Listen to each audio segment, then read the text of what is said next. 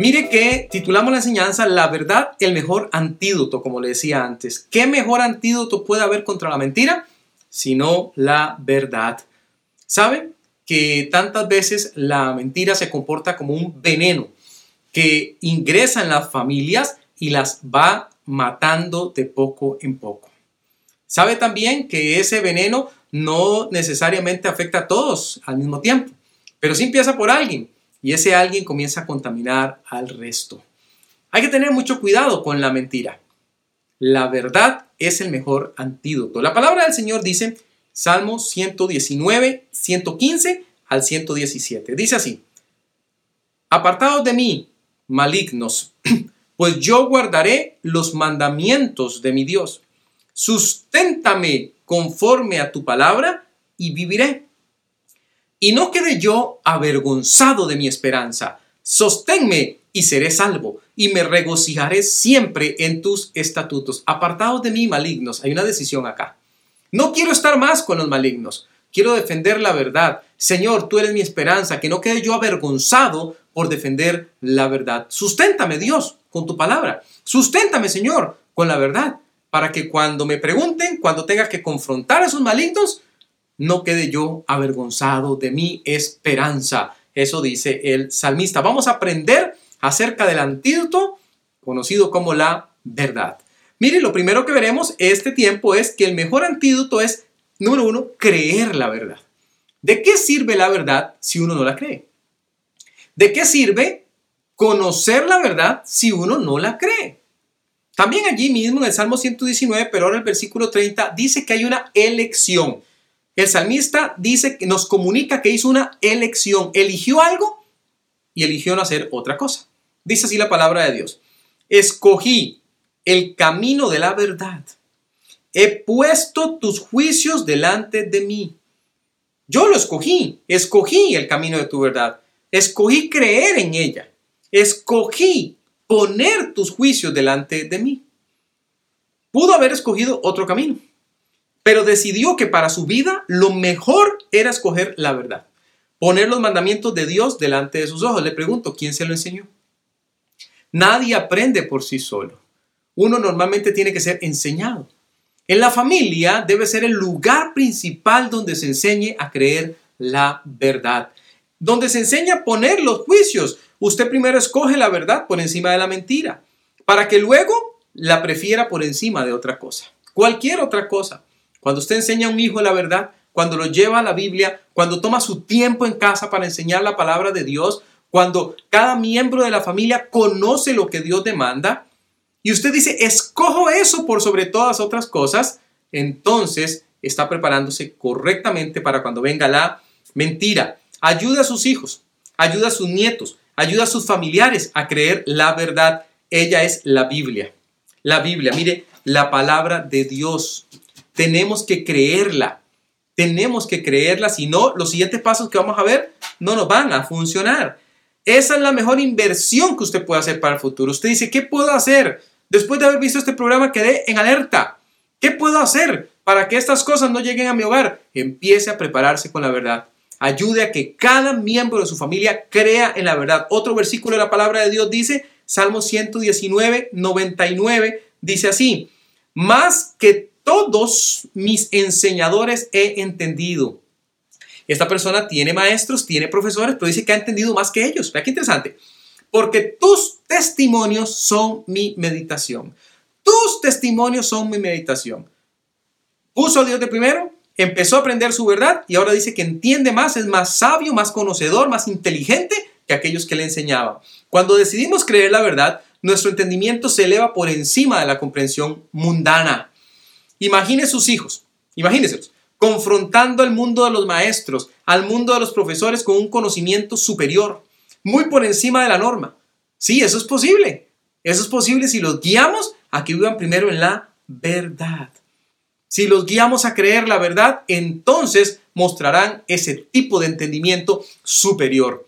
Cuando la mentira llega, tan devastadora como ella es, el único antídoto es la verdad. Enséñela. ¿Se acuerda de aquellos jóvenes allá en Babilonia?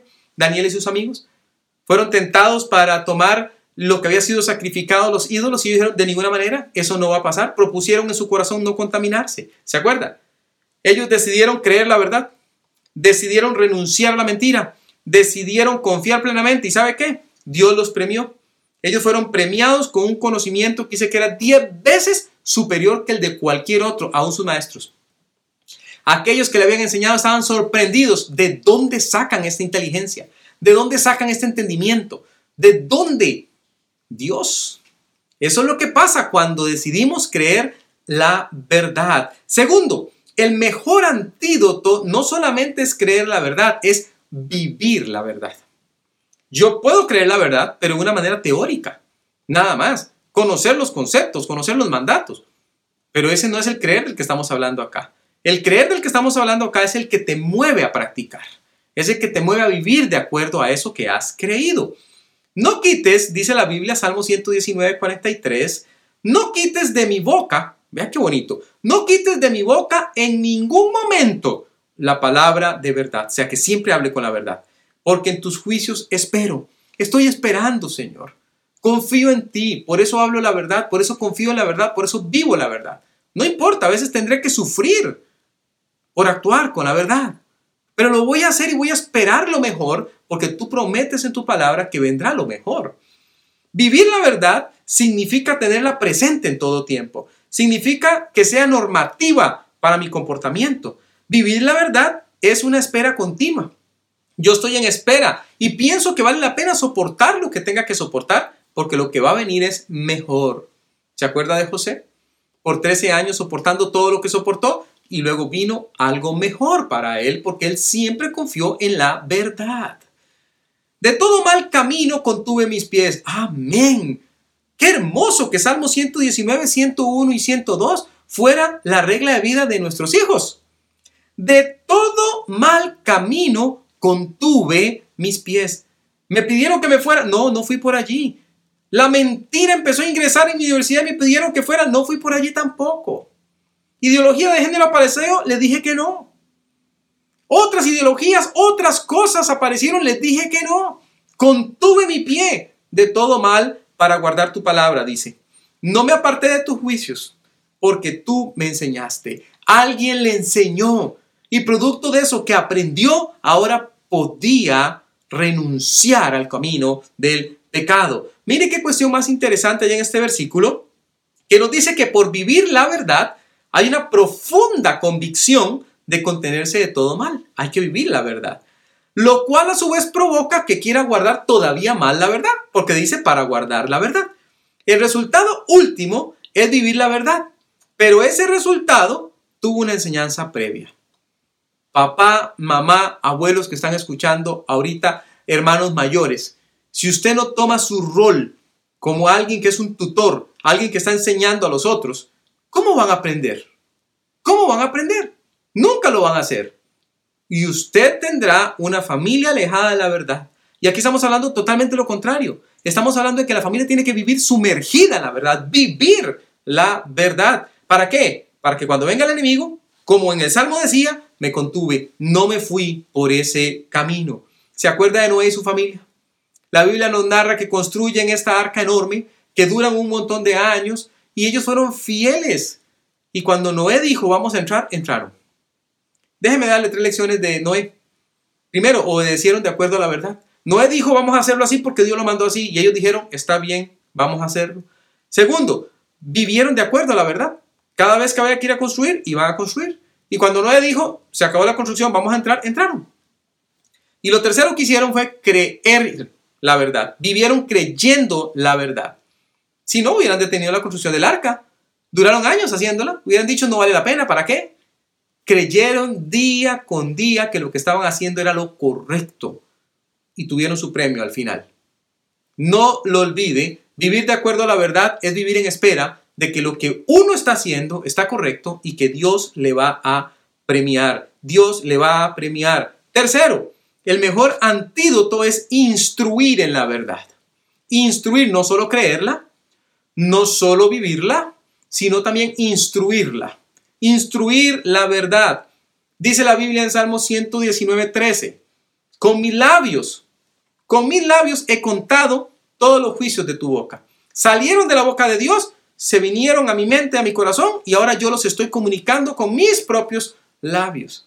No me quedé callado.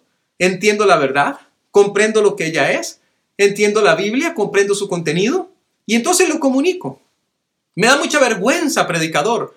Y ahora con tanta cosa que anda y le llaman a uno de muchas formas, lo maltratan, le avergüenzan, usted necesita decir de ninguna manera yo voy a contar con mis labios lo que yo sé que es la verdad. No me voy a callar, no me voy a callar porque es la verdad y la verdad tiene que ser dicha. Qué importante instruir en la verdad. Lo primero que uno tiene que notar en la porción que le acabo de leer es el hecho que la verdad sale de los labios de Dios para los labios de uno y uno la enseña. Sale de la boca de Dios y yo lo voy a repetir. Lo segundo que tengo que ver es que yo no podría repetir la verdad si no me decidí a hacerlo.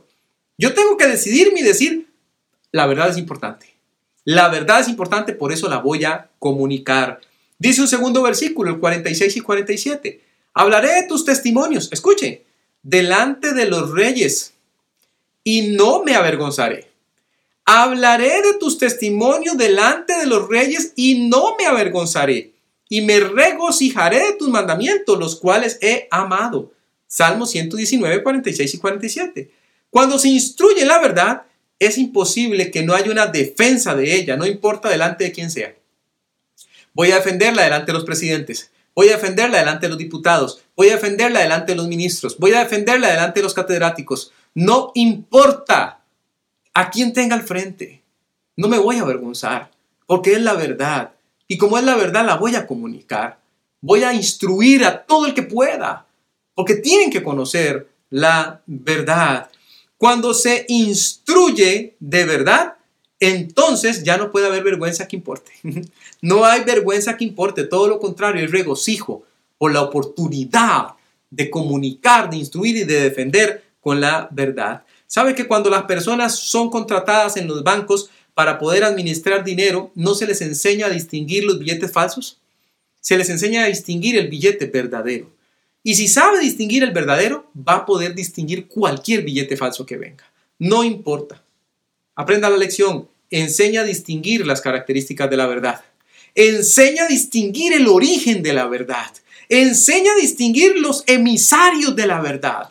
Que su familia sepa cuál es la fuente, de dónde es que viene la verdad. Y pueda distinguir y diga, no, de esas personas no podría salir nada verdadero. De ese lugar no podría salir nada verdadero. De esas fuentes no puede salir nada verdadero. Ahora yo conozco de dónde viene la verdad y me sostengo en ella con convicción porque me lo enseñaron una y otra y otra vez desde que yo fui un niño. Esa es la manera en la que hay que enseñar para que se cumpla lo que dice por último Salmo 78, 6 y 7. Dice la Biblia, para que lo sepa la generación venidera y los hijos que nacerán y los que se levantarán lo cuenten a sus hijos. Mira, van ya como cuatro generaciones a fin de que pongan en Dios su confianza y no se olviden de las obras de Dios, que guarden sus mandamientos. Qué precioso. Una generación en Salmos 78, 6 y 7 ocupada en que las siguientes generaciones también conozcan de la verdad. Que las siguientes generaciones sepan acerca de Dios que las siguientes generaciones coloquen a Dios como una razón preeminente, importante en sus vidas. Qué necesario que es, qué importante poder colocar a Dios en mi generación y en las generaciones que siguen, para que sepan, decía el versículo. Pero usted tiene que enseñar, para que sepan, pero usted tiene que creer, para que sepan, pero usted tiene que vivir la verdad. Si no es así, ¿cómo podrá usted instruir? Ha llegado el momento de tomar decisiones. Hemos llegado al final de este programa y no podemos irnos sin animarle a usted a tomar decisiones. Decisiones para su familia. Decisiones para usted mismo respecto a qué va a hacer con la verdad. La verdad no solamente es la Biblia, como veíamos ahora también. La verdad es una persona, es el Señor Jesucristo. Él tiene que comandar su vida y tiene que comandar la vida de su familia. Sin Cristo no puede haber dirección en el hogar. ¿Qué dirección va a haber? Sí, el más importante no está allí. Necesitamos de Cristo para vencer la mentira, que es como veneno que se mete en mi familia. Necesitamos de Cristo. ¿Se ha tomado usted en serio a Dios? O tal vez usted tiene que decir, mire, predicador, yo no me he tomado en serio a Dios. Yo ni siquiera me estoy congregando, ya dejé de asistir a la iglesia. O tal vez diga, nunca he conocido al Señor. Le voy a pedir que tomemos un tiempo para orar. Oremos. Señor, muchas gracias por este tiempo que usted nos ha regalado. Qué bonito que ha estado. Pero hemos terminado hoy hablando de la verdad. Que es necesario creerla, que es necesario vivirla y que es necesario instruir acerca de ella. Pero hemos dicho, Señor, que las nuevas generaciones no se van a enterar si nosotros no hacemos nuestro trabajo. Tal vez en este momento, Señor, haya personas allá en su hogar, cristianos, que se sienten avergonzados delante tuyo, Señor, porque se han callado la verdad. No han comunicado la verdad en su hogar. La verdad brilla por su ausencia, porque no han tomado tiempo para enseñar a sus familias, Señor, porque no se han tomado en serio lo que el veneno terrible la mentira está haciendo en este mundo. Y tal vez ellos están orando ahorita mismo, Señor, pidiéndote perdón por esto, Dios, y diciendo, el Espíritu Santo ha tocado mi corazón y yo soy consciente que no he estado haciendo lo que tenía que estar haciendo. Perdóname, Señor, y ayúdame a salir adelante. Ayúdales, Padre Santo. Extiende tu misericordia, que vuelva el devocional familiar, que vuelva el devocional diario, que vuelvan a la Biblia, que vuelvan a congregarse, Señor, que vuelvan a ti. Pero también cabe la posibilidad que haya personas que han escuchado de ti el día de hoy. Han pasado escuchando todo el rato, desde aspectos legales, aspectos psicológicos, aspectos familiares, sociales, de todo han escuchado, Señor, pero han terminado escuchando al fin de cuentas que uno elige, uno elige qué tipo de vida es la que va a llevar, una con Dios o sin Dios. Señor, yo te pido por esas personas. Quizás haya una sola persona interesada en este momento del otro lado pensando, ¿qué puedo hacer para enmendar mi vida? ¿Qué puedo hacer para dejar esta vida de pecado y ponerme en serio con Dios? Te voy a pedir del otro lado que puedas orar de esta manera. Señor Jesús, en esta hora yo reconozco que mi vida no es, no es lo que se supone que tiene que ser. He fracasado rotundamente. He fracasado en dirigir a mi familia. He fracasado en tener una vida de acuerdo contigo, Señor. He fracasado terriblemente porque tengo una vida inundada de pecado. Pero he escuchado que tú eres la verdad. Y yo creo que tú eres el Hijo de Dios. Que tú te levantaste de la tumba. Que estás vivo hoy y puedes salvarme. Puedes quitar mi pecado. Te confieso como mi Salvador y te pido límpiame, sé el Señor de mi vida. Señor, te recibo como mi único y suficiente Salvador. En el nombre de Cristo Jesús. Amén y amén.